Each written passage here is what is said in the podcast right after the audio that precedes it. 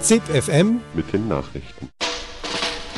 Und nun ohne Umschweife zur Sache. Ich sage Ihnen, Aufschwung, Aufschwung, das wäre es jetzt. Der Aufschwung ist da. Sie helfen den Armen, wenn Sie die Reichen ausmerken. Ave Maria, gratia plena ZIP FM Das Infomagazin der Freien Radios. Hallo und herzlich willkommen zu ZIP FM am 13. November. Heute von Jelle aus Bremen in der kommenden halben Stunde mit folgenden Themen. Überwachung, was die Geheimdienste der BRD mit dem sogenannten NSA-Skandal zu tun haben.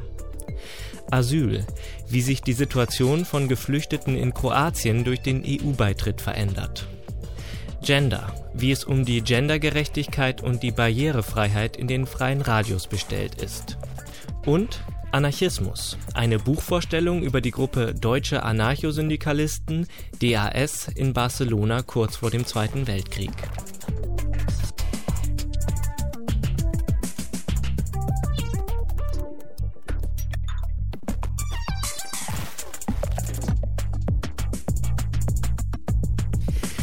Es war ja schon ziemlich still geworden um den sogenannten NSA-Überwachungsskandal. Alles nicht so schlimm, hieß es aus dem Kanzlerinnenamt. Abwiegeln, abwiegeln. Bis sie dort merkten, dass auch Angela Merkel überwacht wurde. Huch, arme Frau Merkel. Das geht so aber nicht, liebe NSA. Ausspähen unter Freundinnen, also das gehört sich nicht. Oder etwa doch. Wir reden hier schließlich von Geheimdiensten. Die machen nichts anderes als überwachen, Informationen sammeln und diese Informationen miteinander teilen, wenn es taktisch denn gerade klug ist. Dabei entwickeln sie ein Eigenleben und scheinen unkontrollierbar zu sein. Und das gilt ganz genauso für die Geheimdienste der BRD, erzählt die innenpolitische Sprecherin der Linksfraktion, Ulla Jelpke, in einem Interview mit Heike Demmel von Radio Z aus Nürnberg. Sie fordern, Geheimdienste abzuschaffen. Geheimdienste haben im Augenblick nicht so einen wahnsinnig guten Ruf, aber im Zentrum der Kritik steht eigentlich eher äh, das US-amerikanische NSA. Äh, ich würde mal sagen, im Augenblick kommen die bundesdeutschen Geheimdienste da äh, relativ ungeschoren davon zurecht, Ihrer Meinung nach? Ja, also eigentlich kann ich das überhaupt nicht nachvollziehen, weil ähm, eigentlich muss man sagen, seit Bestehen der Bundesrepublik Deutschland ist es so, dass es Abkommen gegeben hat, dass der NSA Daten und Informationen, Kommunikationsdaten bekommt. Und äh, man muss übrigens einfach wissen, dass es immer wieder Skandale gegeben hat. Den letzten gab es übrigens 1990. Da kann man, wenn man sich mal die Mühe macht, äh, das zu recherchieren, genau solche Schlagzeilen lesen, wie wir sie heute lesen. Dass äh, Daten abgeschöpft wurden, dass Leute überwacht wurden. Und man hat sich genauso aufgeregt, aber es ist eigentlich nichts passiert. Und äh, ich denke, von daher müsse man vor allen Dingen die Kritik auch gegen die eigenen Behörden beziehungsweise Politik richten. Denn der BND und ähm, also MAD, also alles, äh, was Rang und Namen hat in Sachen Geheimdienst, sie verhandeln ja permanent mit dem NSA über das, was geliefert wird, beziehungsweise was man auch selber nutzt an Daten. Und äh, deswegen muss die Kritik sich einfach ganz klar auch gegen die eigenen Institutionen richten. Es ist ja nicht nur ein Abschöpfen, der NSA äh, schöpft Daten ab, sondern äh, man liefert ja auch selber ganz aktiv damit und horcht die eigene Bevölkerung aus. Ganz genau, und das ist auch erwiesen, dass der BND und ähm, ja, also wahrscheinlich noch andere Institutionen längst äh, diese Datenflüsse mit organisiert haben und wird ja ständig so getan, als wenn dem nicht so ist. Also Pofalla hat ja im wahrsten Sinne des Wortes gelogen, nicht als er gesagt hat, also man, äh, also dass es diese, diesen Datenfluss nicht gibt. Inzwischen muss er das sogar zugeben. Und deswegen ist für mich völlig klar, also wenn man das hier nicht bekämpft und nicht wieder immer wieder deutlich macht, also wie weit verstrickt sind eigentlich NSE und BND oder auch MAD natürlich auch, also wie weit sind die verstrickt, äh, dann trifft man eigentlich nur eine Seite und wird auch nichts zu ändern. Ich meine, man kann es schon daran sehen, dass äh, im Grunde genommen der Bock zum Gärtner gemacht wird, wenn man dort die Geheimdienstler hinsteckt in die USA, die jetzt mal regeln sollen, wie das Ganze verändert werden kann. Also die haben immer schon im Geheim gearbeitet, haben immer im Geheim wieder neue Abkommen geschlossen, die der Öffentlichkeit nicht bekannt sind, übrigens auch den Abgeordneten nicht. Und wie soll das dann funktionieren? Wenn jetzt wieder diese Leute genau verhandeln miteinander. Von daher denke ich, wir müssen vor allen Dingen hier in Deutschland die eigene Politik beziehungsweise die Regierung und äh, die Institutionen anprangern, die das jahrzehntelang mitmachen. Sie sind innenpolitische Sprecherin der Linken. Sie beobachten die Geheimdienste schon sehr lange. Was gibt es im Augenblick für neue Pläne, die Sie für besonders gefährlich halten? Also es wird ja ein riesiges neues Abwehrzentrum gerade gebaut in Wiesbaden. Und äh, meine Forderung äh, ist auf jeden Fall, äh, dass das nicht geschehen darf, dass es gar nicht in Betrieb gehen darf. Aber es gibt zig Einrichtungen, die zu den Abhörmaßnahmen möglich sind, die der NSA hier in Deutschland hat. Und eigentlich müsste das systematisch aufgearbeitet werden und ähm, dass man wirklich mal die Orte erfährt, weil wir wissen bei Weitem nicht alle, wir wissen nur ganz wenige. Wir haben ja jetzt gerade das Dementi gehört, dass die Botschaft solche Einrichtungen angeblich nicht hat. Aber wenn man mal genau hinhört, dann hört man auch, also wie wachsweich eigentlich hier immer wieder geantwortet wird, auch vom Botschafter der USA oder der britische ebenfalls. Das ist vielleicht ein Schritt, um zu sagen, wenn hier die Öffentlichkeit weiß, wo diese Orte überall sind, äh, dass dann auch stärker die, ja, ich sag mal, die Bevölkerung sagt, also wir wollen, dass sie dicht gemacht werden. Und da muss man äh, die Bevölkerung mobilisieren.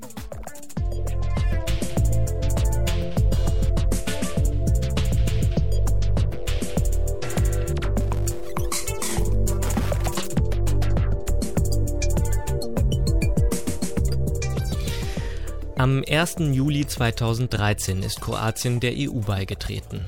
Seit gut vier Monaten gilt in Kroatien also auch das europäische Asylrecht. Das verändert die Rolle Kroatiens als Durchreiseland für viele Geflüchtete deutlich. Laura von Radio Dreieckland aus Freiburg hat Anfang September in Zagreb Julia vom Institute for Peace Studies Croatia getroffen. Sie unterstützt durch ihre Arbeit Geflüchtete und Asylbewerberinnen in Kroatien. Laura und Julia haben darüber gesprochen, wie sich durch den EU-Beitritt die Funktion Kroatiens ändert, denn bisher war Kroatien oftmals eine Art Zwischenstation für Geflüchtete. Durch die Dublin-Verordnung der EU wird es aber für Asylsuchende in Zukunft wesentlich schwieriger, sich im neuen EU-Randstaat Kroatien aufzuhalten, ohne dazu gezwungen zu sein, dort auch zu bleiben in the 90s and early 2000s, Croatia had this uh, law on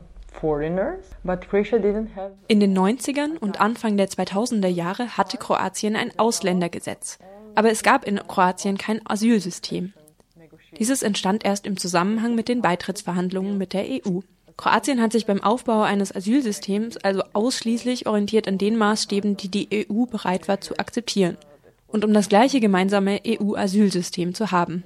Kroatien hat also sein Asylsystem nur deswegen entwickelt. Es gibt also keinen richtigen Vergleich zwischen Asylrecht vorher und jetzt, da es das in Kroatien vorher gar nicht gab.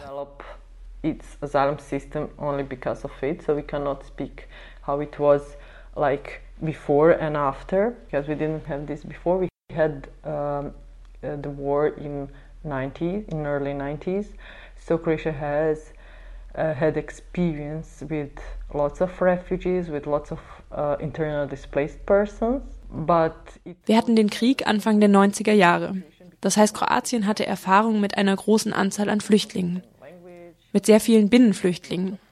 Aber die Situation damals war anders, weil die Flüchtlinge, die damals nach Kroatien kamen, die gleiche Sprache gesprochen haben. Und sie hatten oftmals ihre Familie hier. Die Situation war damals also eine andere. Und heute vergessen viele Menschen in Kroatien, dass sie selbst mal Flüchtlinge waren. Und dass es heute auch Menschen gibt, die unsere Hilfe brauchen und zu uns kommen, um uns um Hilfe zu bitten und um Schutz zu suchen. Das ist also ein großes Thema in Kroatien. And yeah, Croatia was like always some kind of transitional country for people who wants to reach some other Western European countries. And still most of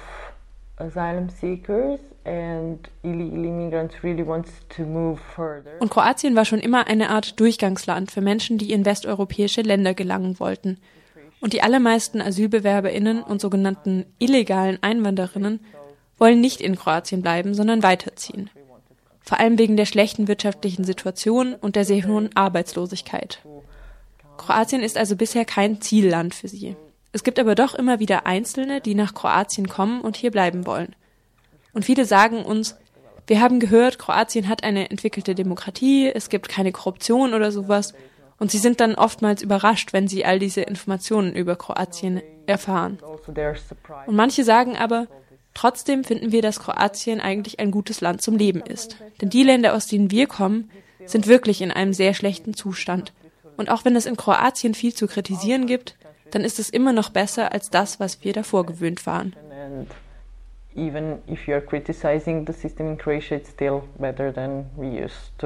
Nach einer Statistik aus dem Jahr 2011 war allerdings in den allermeisten Fällen genau das Gegenteil der Fall. 80 Prozent der damals in Kroatien gestellten Asylanträge wurden eingestellt, weil die Antragstellerinnen den Antrag zurückzogen und in ein anderes Land weiterreisten. Ein solches Vorgehen ist heute nicht mehr möglich. Denn mit dem Beitritt in die EU gehört Kroatien seit 1. Juli nun also auch zu den Ländern, die von der EU-Verordnung Dublin II bzw. seit neuestem Dublin III betroffen sind. Diese sogenannte Asylzuständigkeitsregelung besagt, dass das Land, welches die Einreise eines Flüchtlings verursacht hat, auch für die Prüfung des jeweiligen Asylantrags und die weitere Versorgung des Asylbewerbers zuständig ist. Genau genommen ist die Dublin-Verordnung also eher eine Nicht-Zuständigkeitsregelung, denn in der Praxis heißt sie, dass die Verantwortung an die Randstaaten der EU, die nun mal auf dem Weg in die westlichen Länder durchquert werden müssen, abgeschoben wird. Für Flüchtlinge gilt damit dann also das One-Chance-Only-Prinzip. Denn sobald sie in einem Mitgliedsland der EU registriert werden, ist es ihnen ausschließlich in diesem Land möglich, einen Antrag auf Asyl zu stellen. Seit dem Beitritt Kroatiens in die EU wird es für Flüchtlinge also deutlich komplizierter, Kroatien als Durchreiseland auf dem Weg nach Westeuropa zu passieren. Now we become a part of this common European uh, database. Jetzt wird Kroatien Teil der gemeinsamen europäischen Datenbank Eurodac.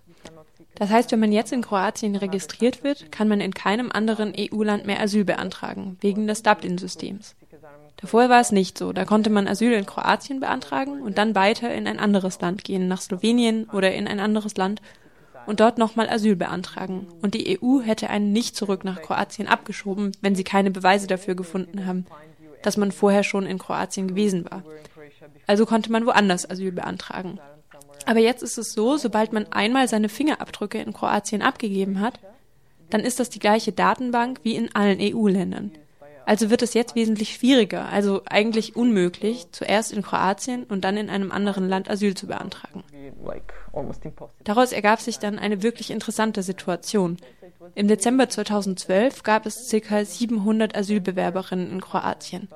Aber im Juni 2013, also etwa einen Monat vor dem EU-Beitritt, waren es dann nur noch 30 Asylbewerberinnen in ganz Kroatien, weil die meisten Kroatien verlassen wollten, bevor sie dort registriert wurden. Because most of them wanted to leave Croatia before they were registered. Abgesehen von dieser doch sehr speziellen Situation im Juni lässt sich sagen, dass die Asylbewerberinnenzahlen in Kroatien in den letzten Jahren ziemlich stark angestiegen sind. Wie sich die Asylbewerberinnenzahlen entwickeln könnten nach dem EU-Beitritt, darüber wollte meine Interviewpartnerin, als ich Anfang September mit ihr gesprochen habe, noch keine Prognose abgeben. Ein Bericht des Jesuiten-Flüchtlingsdienst Europa, der im Juni diesen Jahres veröffentlicht wurde, vertritt allerdings die Auffassung, dass das Asylsystem in Kroatien schon vor dem EU-Beitritt an seine Grenzen gekommen war und der EU-Beitritt zu einer weiteren Zunahme an Asylanträgen führen wird. Er fordert deswegen die EU-Kommission auf, Kroatien die notwendige Unterstützung zu gewähren, damit ein Kollaps des Asylsystems wie in Griechenland verhindert werden kann. Bis eine angemessene Anwendung des europäischen Asylrechts in dem neuen EU-Land gewährleistet ist, sollten EU-Mitgliedstaaten laut diesem Bericht bei der Überstellung von Asylsuchenden nach Kroatien zurückhaltend sein. Grundlage für diesen Bericht sind die Erfahrungen und Aussagen von Asylsuchenden in Kroatien und Mazedonien. Er trägt den Titel From Backdoor to Front Door: Forced Migration Routes from Macedonia to Croatia und er ist auf der Seite des Jesuiten-Flüchtlingsdienstes abrufbar.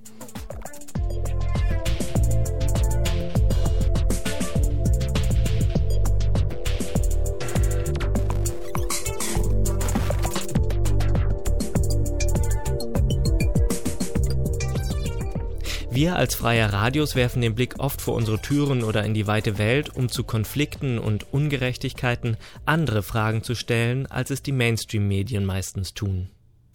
Aber in unsere eigenen Funkhäuser gucken wir selten. Am 2. November-Wochenende war der Kongress des Bundesverbands Freier Radios. Dort wurde offensichtlich, dass auch wir noch vieles zu lernen haben, zum Beispiel im Bereich Gendergerechtigkeit und Barrierefreiheit. Ein Interview von Luca von Radio Dreieckland mit Nora von Radio Unerhört Marburg. Du warst in dem Gender-Workshop was fandest du spannend an dem Gender-Workshop oder was war neu für dich? Also neu waren auf jeden Fall, wir haben so eine Bestandsaufnahme gemacht, wie das in den verschiedenen Radios so gendermäßig ist. Also wir haben so ein bisschen geguckt, wer sitzt in welchen Positionen, wer trifft welche Entscheidungen, ähm, wer macht Musiksendungen, wer macht politische Sendungen und das waren ganz schön verheerende Ergebnisse bei manchen Radios und ich fand es richtig erschreckend, einfach zu merken, bei dem politischen Anspruch, den wir uns vielleicht auch setzen, wie wenig die Realität dem entspricht und wie viel da einfach Verhältnisse herrschen, wo ich sagen würde, boah, das geht mit einem politischen Anspruch eigentlich nicht. Du meinst jetzt, dass halt viel mehr Männer in den Radios sind als Frauen oder dass sie dominanter sind in den Radios? Ich meine, sowohl die absoluten Zahlen, also dass es einfach Radios gibt, wo äh, 95 Prozent der Sendungsmachenden überhaupt Männer sind, als auch die Aufgabenverteilung. Also ähm, dass es erheblich viel mehr Männer gibt, die einfach nur ihre Sendungen machen und von den wenigen Frauen beinahe alle zum Beispiel auch sich darum kümmern, dass das Radio überhaupt weiter besteht und äh, so Sachen machen wie äh, die Räume putzen und so ganz banale Dinge. Also dass da einfach die Verantwortungswahrnehmung sehr ungleich verteilt ist. Und ein krasser Bestandteil fand ich auch einfach so die, das Umgangsklima. Also, dass einfach wir in vielen äh, Radios festgestellt haben, dass einfach der Umgangston sehr rauer ist, dass, ähm, ja, dass einfach egal ob Frauen oder Männer, aber einfach Menschen, die sensibel sind, äh, von dem Umgangston schnell abgeschreckt werden. Was wünschst du dir für die Zukunft? Also wie soll das perfekte Radio aussehen? Ich wünsche mir, dass wir das ernst nehmen, was wir nach außen sagen, dass wir, dass unsere Radios Räume sind, in denen sich alle wohlfühlen können und in denen die Menschen, die in der Restgesellschaft eh schon benachteiligt sind, sich ähm, ja ein Stück weit vielleicht auch so einen Schutzraum aufbauen können. Und das heißt eben, dass Menschen ihre Strukturen reflektieren und ihr eigenes Verhalten reflektieren und gucken, wer wird da ausgegrenzt und wie kann ich das verhindern? Was muss ich verändern, damit sich wirklich alle Menschen da wohlfühlen? Es gab ja auch einen Workshop zu Barrierefreiheit im Radio. Was hast du daraus mitgenommen? Es geht in eine ganz ähnliche Richtung ähm, einfach äh, den Impuls habe ich mitgenommen, mir mehr Gedanken zu machen. Also was sind überhaupt Barrieren? Wen denke ich mit? Wie sehr bin ich in meiner eigenen Perspektive verhaftet? Und Barrierefreiheit heißt halt sehr viel mehr als ich lasse eine Rollirampe errichten, sondern das heißt eben auch, mich in die Perspektive von möglichst vielen anderen Menschen zu versetzen, zu überlegen, ne, lange dunkle Korridore bedeuten für Menschen, die eine psychische Erkrankung haben, ganz oft, dass sie die Räume nicht benutzen können. Ja, also Barrieren können halt einfach ganz, ganz unterschiedlich sein. Und wenn ich wirklich den Anspruch habe, einen Raum zu bilden, in dem alle mitmachen können, dann habe ich das Gefühl, müssen wir noch ganz viel nachdenken und ganz viel handeln.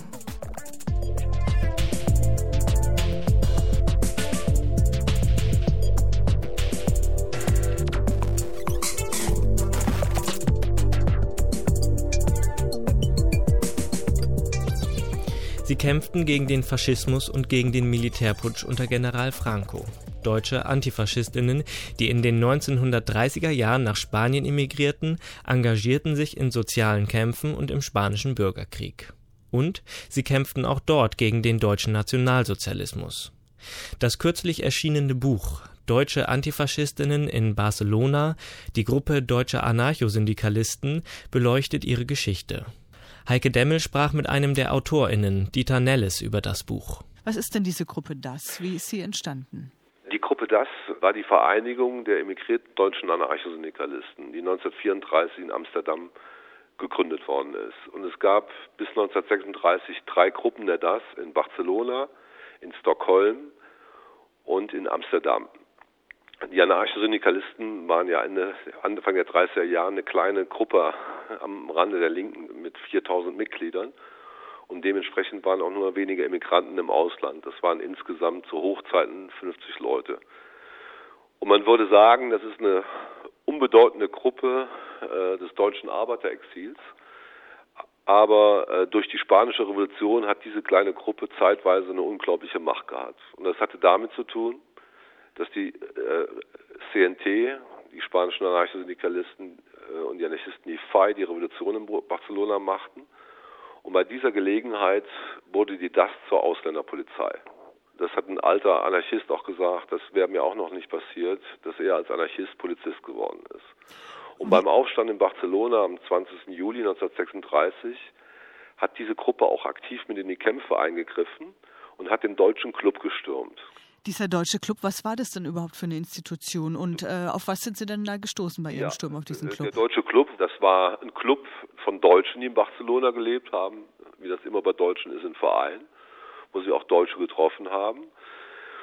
Und die DAS ist dann auf eine sehr interessante Sache gestoßen, nämlich dass Spanien ein Land war, wo die Nazi-Partei und vor allem auch die deutsche Arbeit mit ihren Unterorganisationen, der Deutschen Arbeitsfront, äh, Kulturorganisationen unglaublich stark organisiert war. Ein amerikanischer Historiker nannte es eine Model Organization der NSDAP-Auslandsorganisation. In, alleine in Barcelona gab es 300 Mitglieder der NSDAP und 1100 Mitglieder der DAS. Und es konnte einem als Deutschen passieren, wenn man in Barcelona gearbeitet hat, dass man Besuch kriegte und gefragt worden ist, ob man schon Mitglied der Deutschen Arbeitsfront ist. Und bei dieser Gelegenheit, beim Sturm auf den Club, ist die Mitgliederkartei erbeutet worden. Und das war im Grunde genommen der Anlass auch, Deutsche auch zu untersuchen also äh, Häuser zu untersuchen. Und das, was natürlich gesucht wurde, waren die Verbindungen zu, zu, den spanischen Faschisten. Wie stark waren diese Verbindungen denn und was hat man da äh, an aussagekräftigen Dokumenten bei diesem äh, Sturm auf den deutschen Club gefunden? Also was man an aussagekräftigen Dokumenten hat, also die These, äh, dass Hitler Deutschland oder Nazi-Deutschland in den Putsch verwickelt war, lässt sich durch dieses Buch äh, nicht äh, beweisen.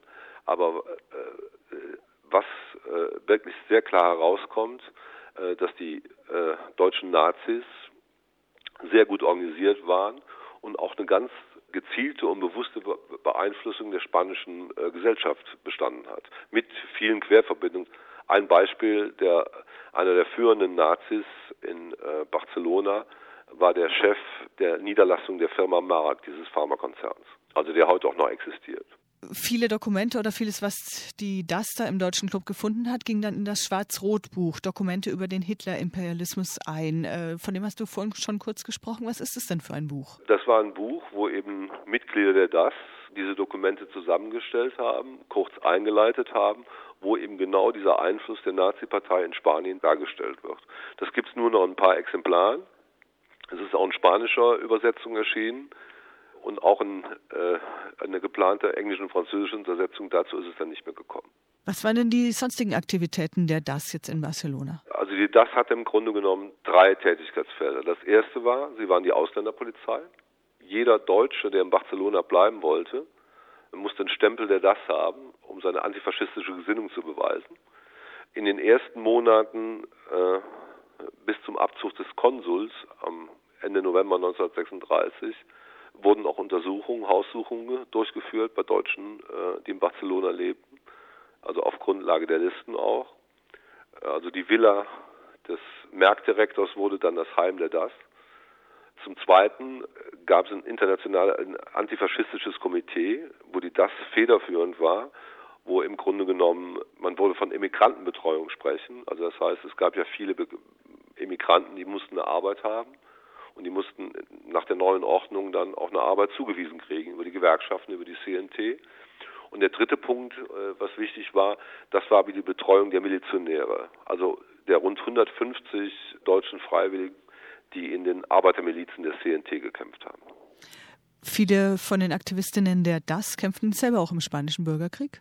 Ja, ich würde äh, sagen, es ist ungefähr mindestens die Hälfte gewesen, die in Milizen gekämpft haben. Der hauptsächliche Teil hat in der Kolonne de Rutti gekämpft, in der internationalen Kompanie, da waren nicht nur Deutsche, und dann in anderen anarchistischen Milizen.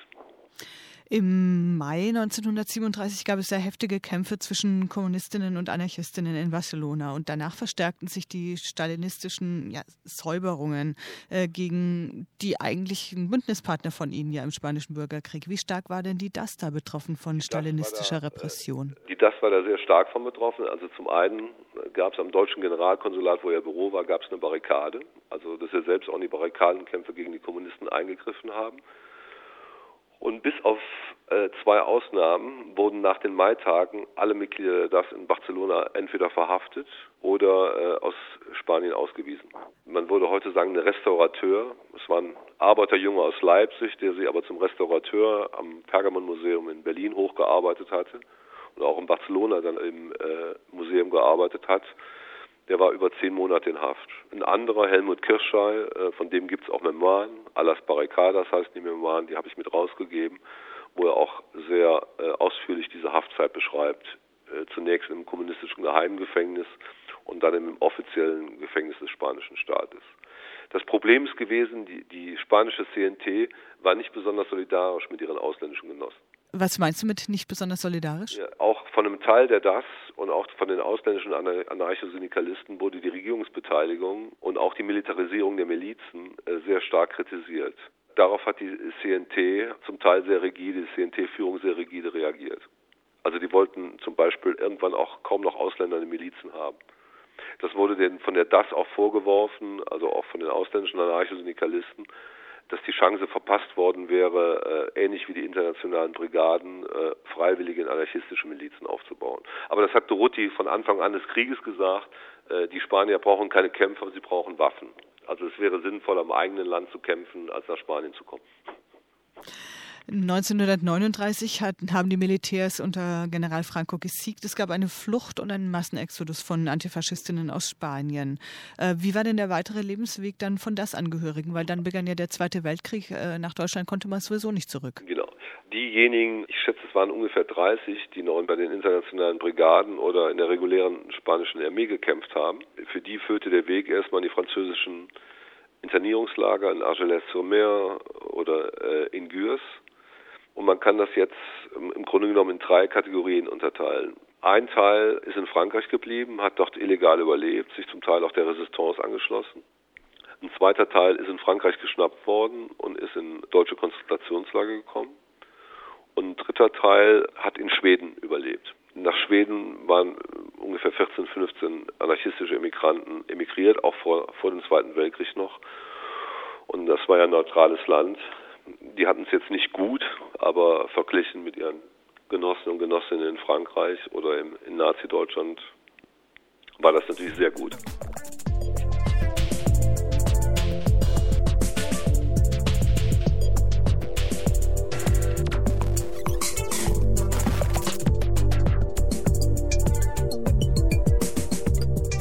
Das war ZipFM für heute. Vielen Dank fürs Zuhören. Weitere Informationen und alle Beiträge in voller Länge gibt es unter freie-radios.net und zip-fm.net. Das nächste ZipFM hört ihr morgen am 14. November von Coloradio aus Dresden.